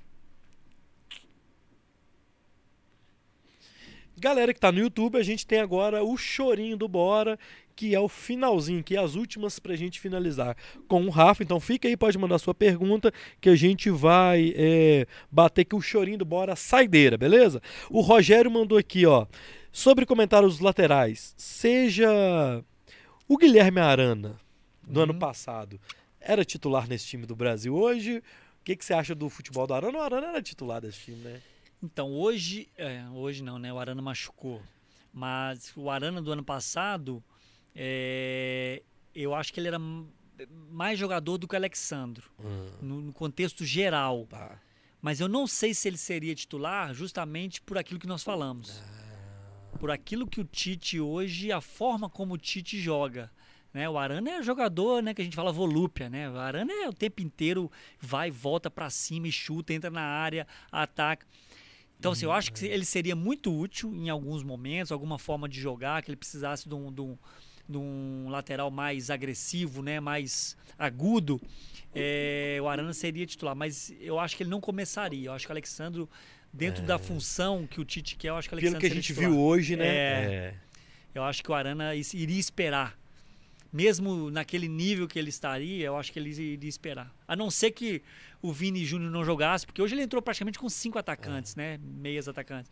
Se o Vini Júnior jogasse, se ele optasse pelo Fred, Paquetá e Casimiro, desse mais isso que a gente fala amplitude com o Arana pela esquerda, trazendo o Danilo como terceiro zagueiro, aí né, fazia o Arana pela esquerda com o, o Rafinha vindo pela direita como os alas, Neymar por dentro pode ser até que o Arana jogasse. Então, mas assim, se fosse para eu cravar, cravar é. eu acho que Alexandro até pelo começaria. que a gente, até pela gente, pelo que a gente viu que ele entregou hoje, né?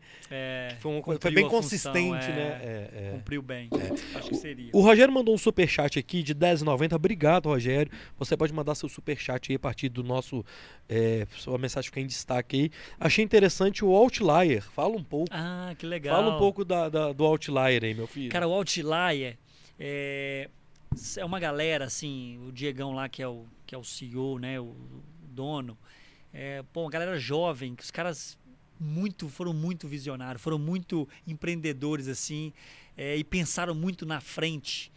Porque a empresa, assim, jovem, empresa, acho que dois ou três anos só, e eles fazem análises táticas, eles não, nós, porque hoje eu faço parte da equipe. É, ele, ele deve ficar me cobrando, Rafa, não é eles, somos nós, somos pô. Nós, pô. É porque eu tô, eu tô com eles tem dois meses, dois meses, um mês e meio. Então eu, né, a gente ia acostumar. Uhum. Mas eles, eles falam de. fazem análise tática individual. Por exemplo, você é o, é, o Casimiro, né? Aí você contrata a, a empresa e os caras destrincham todos os jogos é, de todas as suas ações no jogo. Aquilo que você fez de bom, de ruim, posicionamento, tudo isso. Tomadas né, de decisão. Todas as tomadas de decisões. E tudo isso, obviamente, é dentro de um contexto coletivo, né? Porque dentro da ideia do treinador. Porque eu, não, assim, é, a ideia é sensacional. Porque eu, como jogador, a gente tinha normalmente, normalmente não, às vezes, alguns treinadores pós-jogo mostravam num, uma coisa mais macro como que o time se portou, pontualmente, ah, Rafael, você poderia estar aqui pontualmente, mas no geral o coletivo, a gente tá vendo aqui como é que a gente jogou, a linha estava muito baixa, a linha estava muito alta, e eu achava isso muito legal. Só que esse trabalho deles é individualizado, então ele pega, destrincha o jogo inteiro e vai pontuando tudo isso. Individualizado com Não. um conjunto. Ele, eles sabem, por exemplo. dependente do eles coletivo. sabem qual que é a opção do coletivo, é claro. isso? Ah, tá. A, a, tanto que né, aí a gente faz esse vídeo e faz uma reunião com o atleta. E a reunião com o atleta é muito importante, é, é semanal, sempre pós-jogo a gente faz isso. E aí é muito importante o jogador é, passar pra gente o que, que o treinador pediu. Porque às vezes, okay. né? Dentro assim de uma lógica do futebol não é o normal, não é aquilo que a gente acredita que, mas o treinador pediu. Então a gente tem que fazer uma adaptação tá. para o atleta dentro do que o treinador pediu. Da Pô, forma, cara. Assim, é um negócio sensacional. A empresa chama Outlier. E, e assim, já está com mais de 80 atletas, sabe? Tem pô, atletas de Caramba. Premier League, de La Liga, de, sabe? Do brasileiro aí, primeira divisão, vários. Cara, mas isso é o. Aí eu vou te, aí eu vou te falar, isso é o top da profissionalização do atleta. Não, exato. Dele entender, ele, ele entender que, o, que ele é um produto e que ele precisa de. a, a, a a produção dele é no campo, cara. É, é, sensacional. Isso, isso você vê o tamanho que o futebol tá ficando, né? De, de você ter jogador que não usava uniforme, que o povo entrava no vestiário entrevistando, e hoje, isso aí. E Alta eu, performance. Tem, tem parceria com alguns clubes, mas a grande maioria é atletas mesmo. Às vezes o empresário contrata, mas na maioria das vezes o próprio atleta que contrata o serviço. E o cara é, querer ter um entendimento melhor do jogo e crescer como jogador. E tem dado resultado. Tem dado muito resultado. Muito legal o trabalho deles. E me, me convenceu, entendeu? Me convenceu porque é um negócio que eu queria ter quando eu jogava e não tinha, não existia. Cara, isso até pro próprio clube, pros próprios clubes, isso é importante, porque ele maximiza a performance do, do, do, do, do- da- do trabalhador dele É, ali. assim, é uma pena que às vezes alguns treinadores não têm esse entendimento. Eles acham que. E aí a ideia é a evolução do jogador individualmente e também no coletivo, dentro daquilo que são as ideias de jogo do time. E vocês têm um relatório Ah. disso de, por exemplo, o atleta X que, tinha uma performance X, depois que ele Tem. contratou, que ele avaliou, a performance dele dentro do time ou dentro do, do, do conjunto ali do que o treinador pede, ele melhorou as estatísticas, os Exa- scouts então, dele. tem os números e tem a avaliação subjetiva, né? Que assim, a nossa avaliação, tá vendo que aqui os resultados que deu, a gente, a gente mostra isso pro Tá. atleta. Tá vendo o seu movimento, quantas participações, participações a gol você tem, por exemplo? Entendeu? Tá vendo quantos eh, dribles que você tomava que você não toma mais? Então esses números, assim, tem um, tem um, um banco de dados gigante, porque é, Hoje, hoje, se não me engano, são. Ah, deve ter de 10 a 12 analistas que o dia inteiro por conta disso, sabe? E eu tô entre os analistas hoje deles. né? Cara, É velho. muito legal, a ideia é muito legal, ô- ô, Luiz. Isso é muito, muito- legal mesmo. Diegão como, como idealiza, idealiz, Cara, e você teve dentro do campo, você entende? Nossa, não consegui falar. não. idealizador. Idealizador. E você é um cara que teve dentro do campo, mano. Você tem um, um, um, né? É, então, assim, a pra... é, e aí eles viram, foi até através do Instagram, e eles já me conheciam, assim, do, do futebol, eles me convidaram para participar por essa prática, né? Então, eles têm é, alguns que têm uma, uma- uma prática do futebol também, eles são muito, alguns do futsal, mas eles têm muita teoria também, e eu com a minha prática, eu acho que a gente está conseguindo fazer um... é, uma liga legal, Cara, sabe? pô, Uma eu liga achei- boa. Eu acho isso É. interessante o- e, o, e o atleta que não tiver essa, essa percepção, ele tá, ele tá fazendo mal pra ele mesmo. Tá assim. ficando para trás. Tá ficando pra trás, exatamente. Porque os resultados já são bons. O Rogério mandou aqui, ó. Pergunta pro Rafael se ele ainda tem contato com o Felipe Souto. Ó, aquela galera lá, ó. Felipe Souto, O você, Felipe é um o pouco mais Lima. novo, né? O Felipe é um pouco mais o- novo. Veio um pouquinho depois. É, o Felipe, eu conheço ele, né? Lá do, da base, depois profissional, pouco tempo. Daquela turma lá, por exemplo, o, Ah. o, o, o Lima, da sua geração. O Felipe é daqui de BH, né? É, ué. Então, o Felipe é, é- é assim, nós temos uma- muitos amigos em comuns, mas eu encontrei com o Felipe poucas vezes. Mas assim, no meio da Pode bola, a gente jogar, jogar junto mesmo, a gente não jogou. Renan, eu sei que você tava com o Renan outro dia. Renan o- Oliveira, né? O, o He-Man também você encontra com É. ele. Eu sei que tem uma turminha desses O boleiros de He-Man BH. Tem muito tempo que eu não vejo também. Mas assim, os que eu tenho mais contato da base é o Cho, Tchô, que é daqui. É, o Lima tá no Galo na base, tem um pouquinho. O Diego, né, tá no Flamengo também um pouco. É, Diego, velho. é, Com o Bruno, mais? Bruno você não tem, não? o Bruno? Bruno tem, nunca mais falei com. Ó, o Bruno, o Bruno não, onde que ele tá? Não, ele Ué, não sei não, ele tá Bruno solto. Tá, tá, ele tava ele, tá- ele assinou com um clube aí, mas todo clube que ele assina, os caras não, aceitam o cara, velho. É. Que loucura, né? É, o Bruno depois do, na verdade, até antes dos acontecidos eu já não tinha mais contato com o Bruno há muito tempo. Até o Bruno, Ele o foi Bruno fazer o que no Flamengo? Por que, que o Galo passou? ven- O Galo vendeu não, o Galo ele? vendeu ele pro Corinthians primeiro. Lembra aquele negócio da MSI? Ah, mas Foi veio o Bruno, o, o Renato, o Renato e, e o o Ramon. Ramon. Ah, Exato. o Bruno tava nessa? Eu, eu acho que sim. não lembrava. Tenho quase certeza. Aí depois que ele foi pro Flamengo. Ah, tá. É, aí o, o Bruno, ele tinha uma rixa com o Diego, né? Os Sim. dois, pô, o Galo tinha o Bruno e o Diego. É, Olha, pô, Bruno e Diego como goleiros da base do Galo, tem lógica. É. E aí tinha uma rixa, obviamente, entre os dois, né, por posição. E aí eu me aproximei muito do Diego. Aí o Brunão ficava meio cismado comigo também. É. Não, Aí acabou o- que a gente depois não falou mais. Diego, vai pô, o Diego. E o Diego, ele, aquele jogo, acho que foi contra o Fortaleza, que ele tomou um frango. Lembra disso? É. Foi o primeiro jogo dele, ó. É, mas assim, porra, não, tentaram crucificar o cara e o cara ficou e mostrou o valor dele. Mas né? imagina, aquela fase, É, pra você se sustentar era muito difícil, era é bravo. cara. Aí, o- aí eu tenho muito contato agora, assim, mas nem era da base, com o Marx.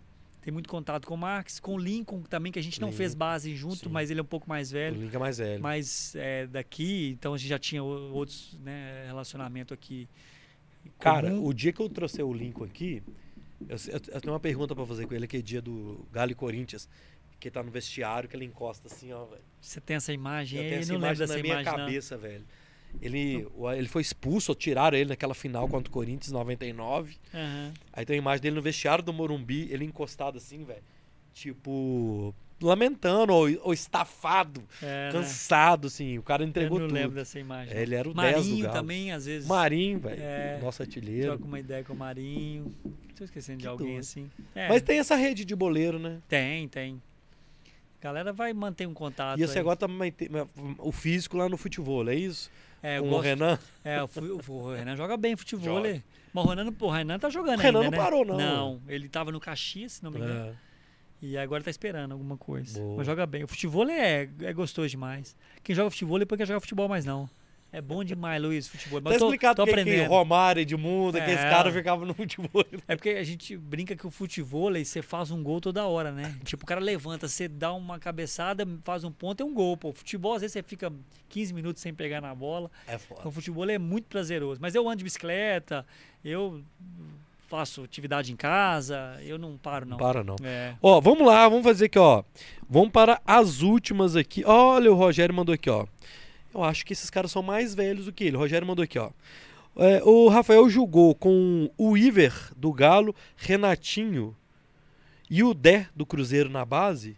O Iver, o eu acho que o Iver é mais. o Iver é. Na base, Não. não. O, o- Renatinho é, também. Não. Renatinho tem tanta Renatinho, É. não sei. Mas eu acho que esses caras aqui são da geração do Rogério aqui, porque da nossa época ali do Ga- da nossa época do Galo, hein?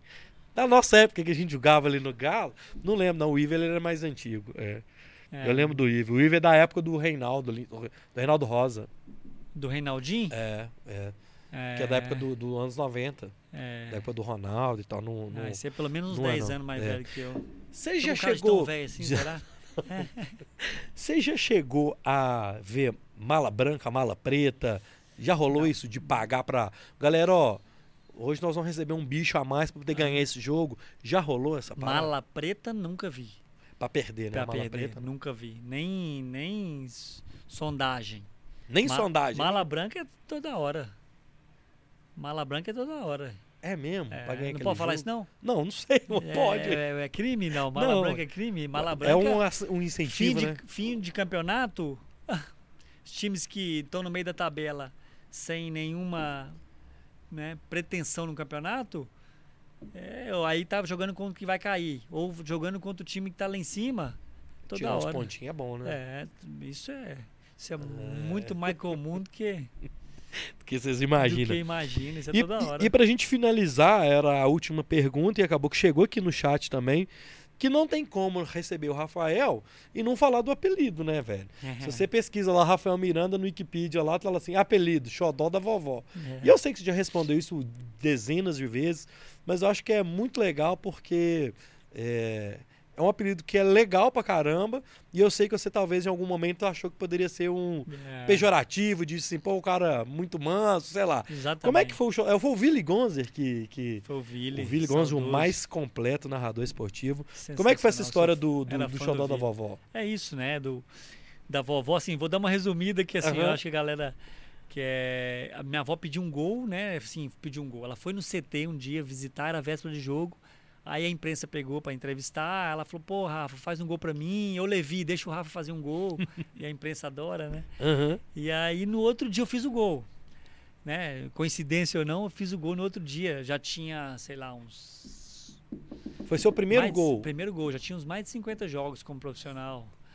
E aí eu fiz o gol, aí o Vili linkou, né, com a matéria do dia anterior, e aí começou ah, o gol para atender a vovó, gol para atender a vovó. Aí ele já começou o xodó da vovó. Xodó da vovó e pegou o xodó da vovó. E aí no início era a sensação que eu tinha era justamente essa, assim, pô, volante do Galo, camisa 5, O né? vovó. A vida inteira, historicamente, a, a- o camisa 5 do Galo é É o brucutu, é o pô, pitbull, né, pô? pitbull, fortão, sabe? Bicho destruidor. Aí xodó da vovó, falei, velho, isso não vai pegar bem. Mas a partir do momento que o torcedor, né, já me conhecia e também viu que o que não faltava, né, poderia me criticar por né, dezenas de coisas, mas me criticar por falta de entrega, de vontade, isso Nunca. não poderia me criticar, né? O torcedor reconhece isso, isso é muito legal. Então aí meio que desassociou uma coisa da outra, né? E aí ficou xodó. Tanto que hoje, assim, eu gosto muito de ir no Mineirão, eh, na rua, assim, às vezes, galera que lembra, Os caras lembram, né? Ô xodó da vovó, aí me grita assim, aí eu paro. Como é que você chama mesmo? O cara lembra do apelido, cara, e não lembra do nome. Isso é, é assim, é mais comum o cara lembrar do, do apelido e não lembrar do nome do que o contrário. Aham, Então o cara aí- me grita como xodó e me pergunta, pô, é, como é que é seu nome mesmo?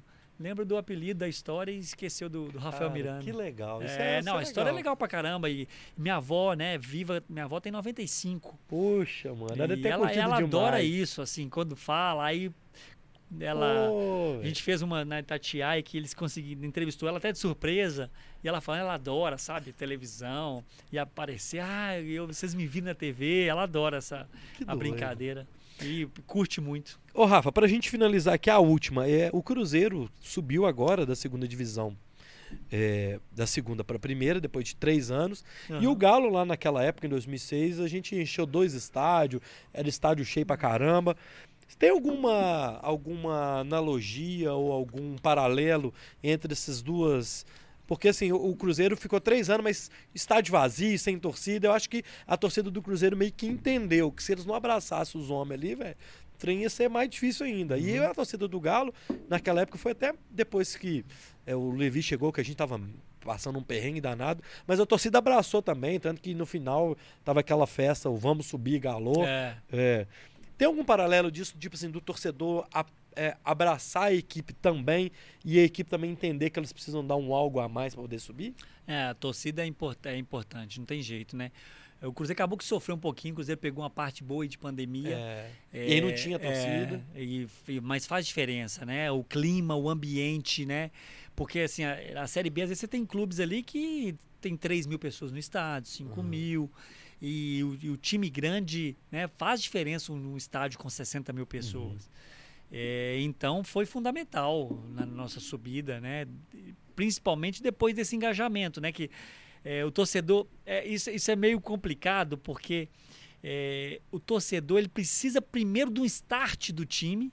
O time tem que dar um sinal Pra torcida vir. para a torcida vir. Não é assim, a torcida, a torcida, o time tá horroroso, a torcida vai colocar 60 mil pessoas no estádio. vai. Isso é muito pouco provável. Então ele precisava desse start. Aí com a chegada do Levi, o time deu um, sabe, aquela, só, era só um start. E aí a torcida veio e comprou a ideia. Teve até um jogo em Santo André, não sei se você lembra disso. Você Que a, acompanhou. a turma foi, é. Porra, foi, sei lá, 10 mil pessoas, não lembro quanto não, mas foi uma invasão a Santo André. Só tinha torcedor do Galo lá. E aí depois, de, né, um pouco antes já, mas aí engrenou e eh, essa ligação e o torcedor do Cruzeiro também. O torcedor comprou a briga, o Ronaldo foi fundamental para trazer a credibilidade Cre- isso. né, pro, pro time, acreditar no projeto. E Até o os torcedor- atletas, né, cara? É. Até os atletas compram a ideia diferente quando você vê que tem um cara. Você sabe que o salário, né? O cara vai cumprir com que- aquilo que ele combinou, sabe? Aquilo, aquilo que eu te falei lá no início da entrevista hoje, da frontalidade do treinador, de o cara, o cara falou, ele vai cumprir. Por mais que seja ruim, ele vai te tirar do time, mas ele vai cumprir se você não fizer aquilo. E com o Ronaldo, com a- o, o que ele preparou no Cruzeiro, passa credibilidade em cumprir aquilo que foi combinado. Então, isso foi, foi fundamental. Você- Você falou ali, você- usou o, o agente ali, né? Hum. Você não, você não. Você pode falar que é atleticano, né? Não sou, Ah. é claro que sou. É que É eu porque- faço com bora com camisa do Galo. Que É, é eu largado, brinquei porque antigamente não podia falar nada, né? não, mas assim, aqui né? não tem disso, não. Eu, eu é, Cê- cê votei fingir. 22, eu tô no Galo, mas recebo 13 aqui do mesmo jeito. Recebi o Ceará do Cruzeiro, que não tem disso, não. É- É, então, eu- mas isso é legal. Eu, assim, eu eu, não bem- gosto, o que eu não gosto é de as pessoas é, se dizerem imparcial, né? E no fundo, né, todo mundo tem um lado de Claro. tudo. Você tem uma tendência para algumas coisas, Sim. você tem, você tem um clube, aí você vê um cara falando de futebol, ele não pode falar que time que ele torce. Acho até que é, fechou algumas portas para mim essa coisa, essa coisa de eu falar que eu sou galo, sabe? Eu Duvido gostar não. muito de futebol e, né, e falar sobre tática e tal, mas eu, eu sempre me, me coloquei como atleticano. Então isso, né, com certeza foi um, né, é, é um problema, é que foi, né? Porque eu também nunca sonhei, mas poderia acontecer de trabalhar em alguma uma coisa com futebol assim de televisão e Uhum. tal, mas isso é um problema. Você falou esse posicionamento político. É, eu também me posicionei no Instagram é, politicamente e a partir dali também eu não recebi mais nenhum convite. Aí que viagem. Entendeu? Assim, pode ser apenas uma coincidência. Pode ser, mas acho que não é. Também acho que não é, não. Entendeu? Então, assim, a- às vezes a, a televisão ela quer ser imparcial, mas ela não é imparcial. Então isso me incomoda, entendeu? Mas a sociedade é- tem essa bobagem, sabe por quê? Porque Tem. até o cara que não é imparcial com você, ele tem o seu, suas preferências. Claro, pô. claro, normal, né? É, Obviamente que tem uns que são mais extremos em qualquer situação da vida, né? Futebol, política ou qualquer outra coisa. E tem outros que, outros que são mais, não, outros menos, né? Mas todo mundo tem tendências, tem valores, tem preferências, né? E Cara, Eu recebi o Ceará, o lateral do Cruzeiro, Aham. ele falando aqui do. do- Acho que ele falou do 6x1. E eu, cara de paisagem, tamo E- que uai, mas ok. uai. normal, ué. Uai, que eu posso fazer? Eu, uai, eu não vou brigar com o Se meu. não estiver ofendendo, se não estiver mentindo, É, eu vou fazer o faz quê? parte, é isso mesmo. A discussão é válida. Isso é muito doido. É isso aí, galera. Deixa eu mandar um recado pra vocês aqui antes de eu finalizar com o Rafa. É o seguinte: se vocês também podem encontrar esse podcast nas melhores plataformas de áudio: Spotify, Amazon Music, Google Podcast e Apple Podcast. Então você procura lá, Bora Podcast, sendo que no Spotify a gente também tá em vídeo no Spotify, áudio e vídeo. Você também pode ir lá e ouvir novamente esse papo. Se você tá chegando agora no YouTube, volta lá que o bate-papo tá muito legal. A gente falou de Atlético, de Cruzeiro, de treinador, se tem mala branca, se tem mala preta, falamos do Neymar, falamos de jogador de futebol, né? Seleção. Então, assim, análise tática do Tite. Então, volte lá o início dessa live, que foi um papo muito legal, beleza? Rafael, obrigado, mano. Eu quero que você deixe um recado final pra quem tá assistindo a gente aqui. Te, te desejar muita sorte no caminho que você for trilhar, porque eu sei que você é um cara sério e vai ser sucesso o que você escolher pra fazer aí, beleza? Então, Deus te abençoe, cara. Obrigado. Amém. E manda um recado final pra turma aí. Pô, foi um prazer estar aqui, é, bater papo. É sempre bom, eu, eu gosto de podcast, igual você falou, porque aqui a gente fala, dá tempo, É você isso. consegue se expressar, é, não tem uma linha editorial. Zero. Então, eu adoro podcast por isso e sempre que convite Boa. for feito, vou estar aqui com o maior prazer. Nós vamos fazer galera- o Campeonato Mineiro, hein? Eu vou te chamar, hein, Roger? Aquela história do Ah. Campeonato Mineiro. Com o Rafa vai ser bom fazer. É, vamos. Pra mineiro de, de quê? Futebol. A jogar? Não. Não. Ah, Analisar os um jogos. futuro ah aí. é um projeto, é, um É, projeto. projetinho, meu filho. Bora, tamo Vamos junto. ver. Bora podcast. é. Então, obrigado. Manda, eu, te cortei você Não, mandando. mas o recado é isso aí, galera. Se você quer seguir Sei o Rafa, Quem você é. no, aqui embaixo, na descrição do vídeo, tá lá o Instagram dele, Rafael Miranda 5, e o canal no YouTube também, tá lá Rafael Miranda 5, tem análise tática, os links estão aqui na descrição desse vídeo. Certo? Isso aí, Rafael, é isso aí, Rafael Miranda 5. Rafael é no Miranda YouTube 5. e no Instagram, né? Eu ponho. O, É. o meu YouTube eu mexo pouco, mas os vídeos que eu coloco no Instagram eu vou colocando lá e vou deixando. Já Andar. que não tem pauta, veio uma última aqui. O maior 5 que você viu jogar? Mauro Silva? Não, não?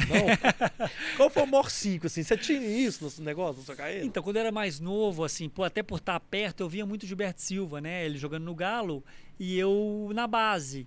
Então, assim, me identificava muito com ele, até o jeito dele, um cara muito simples, um cara, sabe? Um cara muito do bem, assim, um cara é, que dava pra ver que pensava muito no coletivo ali, que ele cumpria a função tática, nunca foi, né? Aquele encher os olhos de fazer gol e de não sei o quê. Então, é um cara que eu me identificava ali por alguns motivos. Obviamente que não, né, não foi o melhor cinco do- da história, mas era um, um grande jogador e um grande- cara, é. um cara que, né, campeão mundial, que cumpriu bem a função, né? E que foi melhor ainda depois do título. É, Quando ele foi exato. pro Arsenal, aí que ele deslanchou. É, Voou, né? Aí ele voou. Pegou uma sequência com o Arsenal É. lá muito boa, né? É, mas era o cara que eu tinha de perto, assim, eu nunca tive muito isso, não. Acho que os camisas 5 agora evoluíram demais. Na- no meu início de carreira, os ca- camisas 5 era praticamente destruidor. É, o Edo- Né? Eder Lopes, Eder, Éder Lopes. Lopes, isso, isso. Gutenberg e Eder É, Lopes. exatamente, isso aí. E com o passar do tempo É. começou a ter que jogar mais. Hoje o zagueiro tem que jogar, tem que criar Sim. jogadas. A gente muito bem representado pelo Sim, Marquinhos e o, e o Thiago Silva, o Militão. E o, o camisa 5 também muito, tem que jogar muito com a bola no pé. Na minha época, no início, não precisava tanto. É, então foi evoluindo, né? Com certeza tem o camisa 5 hoje que tecnicamente muito evoluído, né? Mas Ô, eu o Casimiro gosto- mesmo, né, mano? É, a bola que ele meteu na trave saiu comemorando hoje, você viu? Tá- Ele deu a chapada e, E já, já saiu foi. comemorando. Confiança, né? É, Mas eu gostava muito do Gilberto Silva, um cara muito, Boa. ba- assim, o jeito dele. que Muito legal. Boa, boa. Mandar um salve pra todo mundo que tá aqui no chat. Se eu não falei o seu nome, você me desculpa. O Rogerão mandou aqui, ó, parabéns ao Rafael. Falou que ele é amigo do Lincoln. É, que legal, Rogerão. Obrigado, viu, meu filho? Ah. Obrigado a todo mundo que assistiu a gente até o final. Na segunda-feira estaremos de volta no mesmo bate-horário de 9 horas da noite. E na segunda-feira, deixa eu pegar minha agenda aqui. Eu não sei se eu vou saber falar o nome dela, mas é a Dina Kim.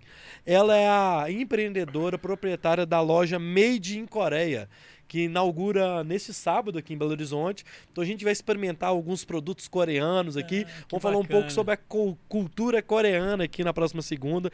Então a Diná estará aqui com a gente na segunda-feira e vamos experimentar umas coisas exóticas aqui, hein? Beleza? Fiquem com Deus. Esse foi Bora número 175. Muito obrigado. Até segunda-feira.